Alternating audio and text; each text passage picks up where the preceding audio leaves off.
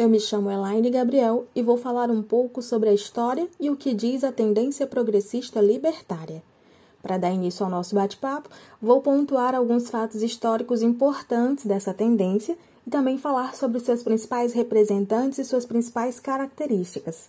É importante dizer que essa tendência teve como fundamento principal realizar modificações institucionais. As ideias da tendência libertária surgem como fruto da abertura democrática, que vai se consolidando lentamente a partir do início dos anos 80, com o retorno ao Brasil de alguns exilados políticos e com a conquista lenta da liberdade de expressão.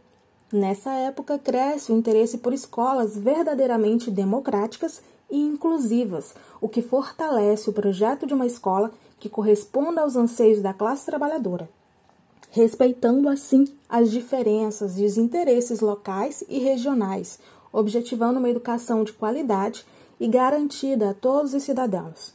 Portanto, a gente pode perceber que essa tendência libertária vai defender, apoiar e estimular a participação em grupos e movimentos sociais, como sindicatos, grupos de mães comunitários, associações de moradores e outros.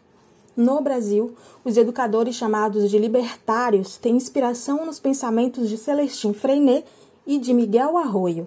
Celestin Freinet foi um pedagogo francês e defendia que a educação deveria proporcionar ao aluno a realização de um trabalho real e as suas propostas de ensino estão baseadas em investigações a respeito da maneira de pensar da criança e como ela construía seu conhecimento. Já o Miguel Arroyo foi um sociólogo e educador espanhol que foi professor na Universidade Federal de Minas Gerais e as suas ideias estão relacionadas à educação popular, cultura escolar, gestão escolar, educação básica e currículo.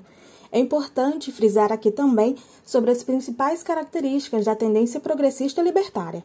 Então, ela possui as seguintes características: ela tem uma educação não diretiva, ou seja, ela está diretamente pautada na ideia de um desenvolvimento libertário em que o professor não direciona as atividades. Ela é autogestionário, é a ideia de um autogoverno, ou seja, cada indivíduo é responsável por suas ações individual ou coletivamente. E para encerrar a minha fala, é interessante relembrar aqui que o golpe militar deixou uma lacuna no desenvolvimento da educação da época, e por isso surgiu a construção da educação libertária nos movimentos sociais, com outros modelos de educação que são considerados como uma educação não formal, pois não ocorriam dentro da escola.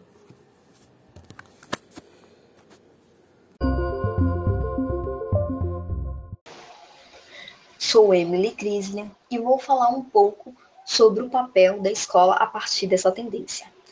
A pedagogia libertária espera que as escolas transformem a personalidade dos alunos em seu sentido de liberalismo e autogestão.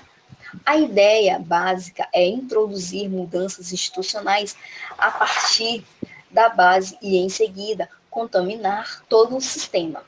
A escola ela estabelecerá um mecanismo institucional de reforma, como assembleias, conselhos, eleições, conferências, associações, entre outros. Tudo baseado na participação coletiva, para que uma vez que o aluno trabalhe em uma organização externa, ele possa ter tudo o que aprendeu lá.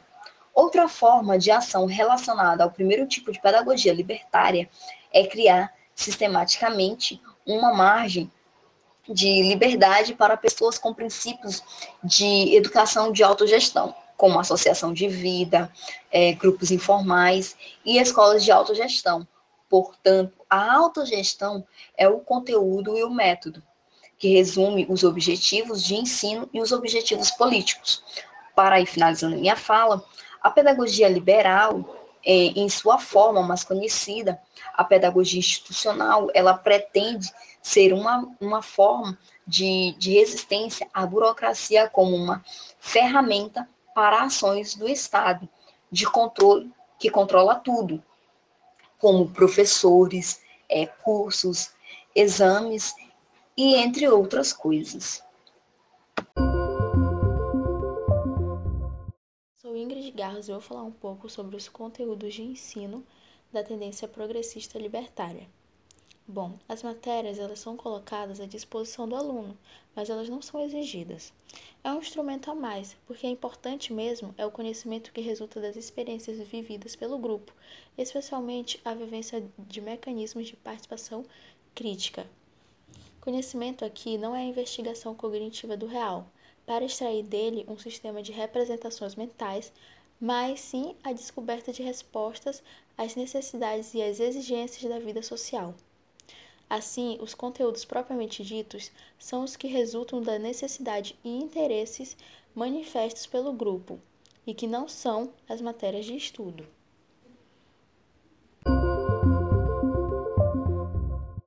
Meu nome é Camila Nayane e eu vou falar um pouco sobre o método de ensino da tendência progressista libertária. Bom, o método de ensino é baseado em uma vivência grupal, é, em forma de uma autogestão pedagógica, em que os alunos eles buscarão bases mais satisfatórias para o seu aprendizado, é, com suas próprias iniciativas é, dentro da instituição escolar.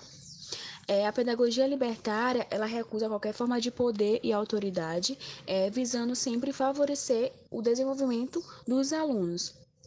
O professor é visto como orientador e não como uma autoridade, e o professor ele vai buscar desenvolver um aluno mais participativo, interativo e com uma visão mais crítica sobre os acontecimentos.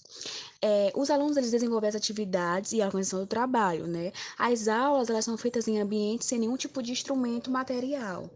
E o campo de visão é em forma de círculo, onde permite que todos se olhem, ou seja, os alunos eles ficam em círculo para que todos tenham uma interação e uma participação mais ativa nas aulas.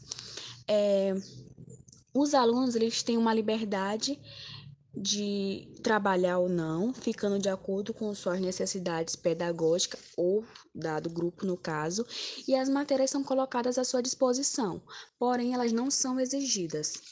Caso o aluno não queira fazer, ele não faz. É, as aulas elas são sempre em grupos, né? Porque é através das discussões, reuniões, assembleias, e tem diversas formas da participação e dos alunos poder se expressarem no caso. E isso tudo vai ajudar a combater a burocracia que a pedagogia é, progressista libertária vai dizer que é uma forma de combater a burocracia é, denominado pelo Estado, né? É importante também ressaltar que quem quiser fazer outra coisa pode entrar em um acordo com o grupo ou se retirar do grupo. É, portanto, a aprendizagem é totalmente informal, sempre com uma participação ativa do grupo, e que o conhecimento ele vai resultar das experiências vividas pelo grupo e a participação de cada aluno. É, e é importante também falar um pouco sobre o grupo, que ele primeiro ele se organiza e depois ele parte para a execução das atividades que são propostas. Meu nome é Isabela irei dar continuidade falando da relação entre professor e aluno. Ambos são livres, um em relação ao outro, e desenvolvem uma conexão baseada na autogestão e no anti-autoritarismo. Como não faz distinção de autoridade, o professor pode se misturar e ser integrante de um grupo para uma reflexão em comum. Assim, o professor é tido como catalisador, um conselheiro que fica à disposição do aluno, coordenando debates e adaptando-se às características e necessidades do grupo. Cabe a ele ajudar no desenvolvimento do grupo, auxiliando em um clima grupal que favoreça o aprendizado, superar os obstáculos de aprendizagem que estão enraizados no indivíduo ou no grupo e ajudar o coletivo a descobrir e utilizar os diferentes métodos de pesquisa, de ação observação e feedback. A liberdade entre o educador e o aluno ocorre de tal forma que o professor pode se recusar a responder o questionamento, ficando em silêncio. Porém, essa liberdade tem um sentido bem claro, pois, se o aluno resolver não participar do grupo ou o professor se recusar a responder uma pergunta, o grupo deve se organizar assumindo a responsabilidade por esse ato e procurar a melhor forma de resolver a situação. Como membro e instrutor do grupo, A figura do professor não se torna um modelo perfeito a ser seguido, e nem a favor de métodos à base de obrigações ou ameaças, já que é contra qualquer forma de poder. Cabe a ele estar à disposição do grupo, sem fazer do aluno um objeto, contribuindo assim para a formação de um ser participativo baseado na autogestão. Para finalizar, essa tendência ela se faz presente no ambiente escolar? A tendência progressista libertária, ela se baseia na autonomia e na discussão grupal dos alunos, como nós vimos. No Brasil, o método de ensino ainda é muito antigo em relação a essa tendência. A forma como a educação é exercida para aluno ainda é muito passiva, como o professor, o centro de tudo, passando o conhecimento e o aluno tendo que receber tal conhecimento sem questionar, sem falar nada.